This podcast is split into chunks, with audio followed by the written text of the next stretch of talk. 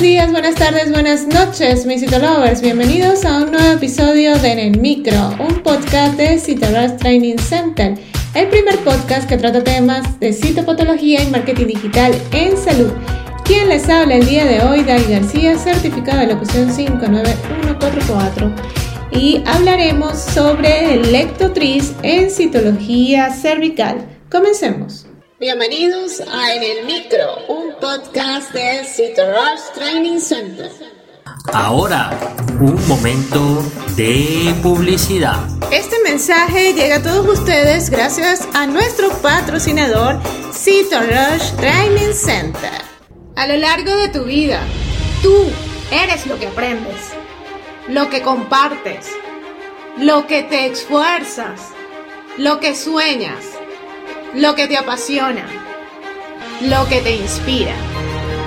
CitoRush TC es tu plataforma de educación a distancia, la marca de un citolover de corazón. Sigamos aprendiendo juntos. Se trata de unas bacterias largas y filiformes. Son cilíndricos, incoloros y sin esporas. No presentan ramificaciones. Aparecen rectos o curvos, rara vez aislados. Suelen formar verdaderos y abundantes filamentos largos entrecruzándose entre sí. Muchas veces se asocian, están doblados o hacen haces. Al principio son delgados, pero las formas viejas tienen un mayor grosor. También se les ha denominado tricobacterias del griego trix por el cabello. En particular, no ocasionan una citólisis análoga a la provocada por el bacilo de Dodery. El lectrotris no tiene importancia como agente patógeno solo cuando se asocia con otros agentes. Aparece en los frotis modificando a las células y a los exudados inflamatorios.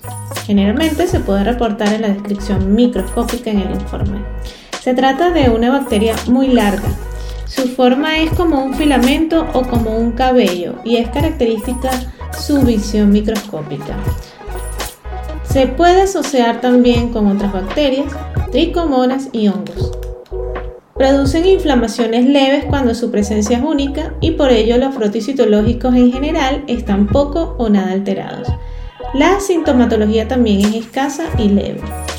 Si te interesa conocer mucho más sobre la citopatología, únete a la comunidad de citolovers que ya saben cómo estudiar y actualizarse con expertos en citopatología ginecológica a distancia.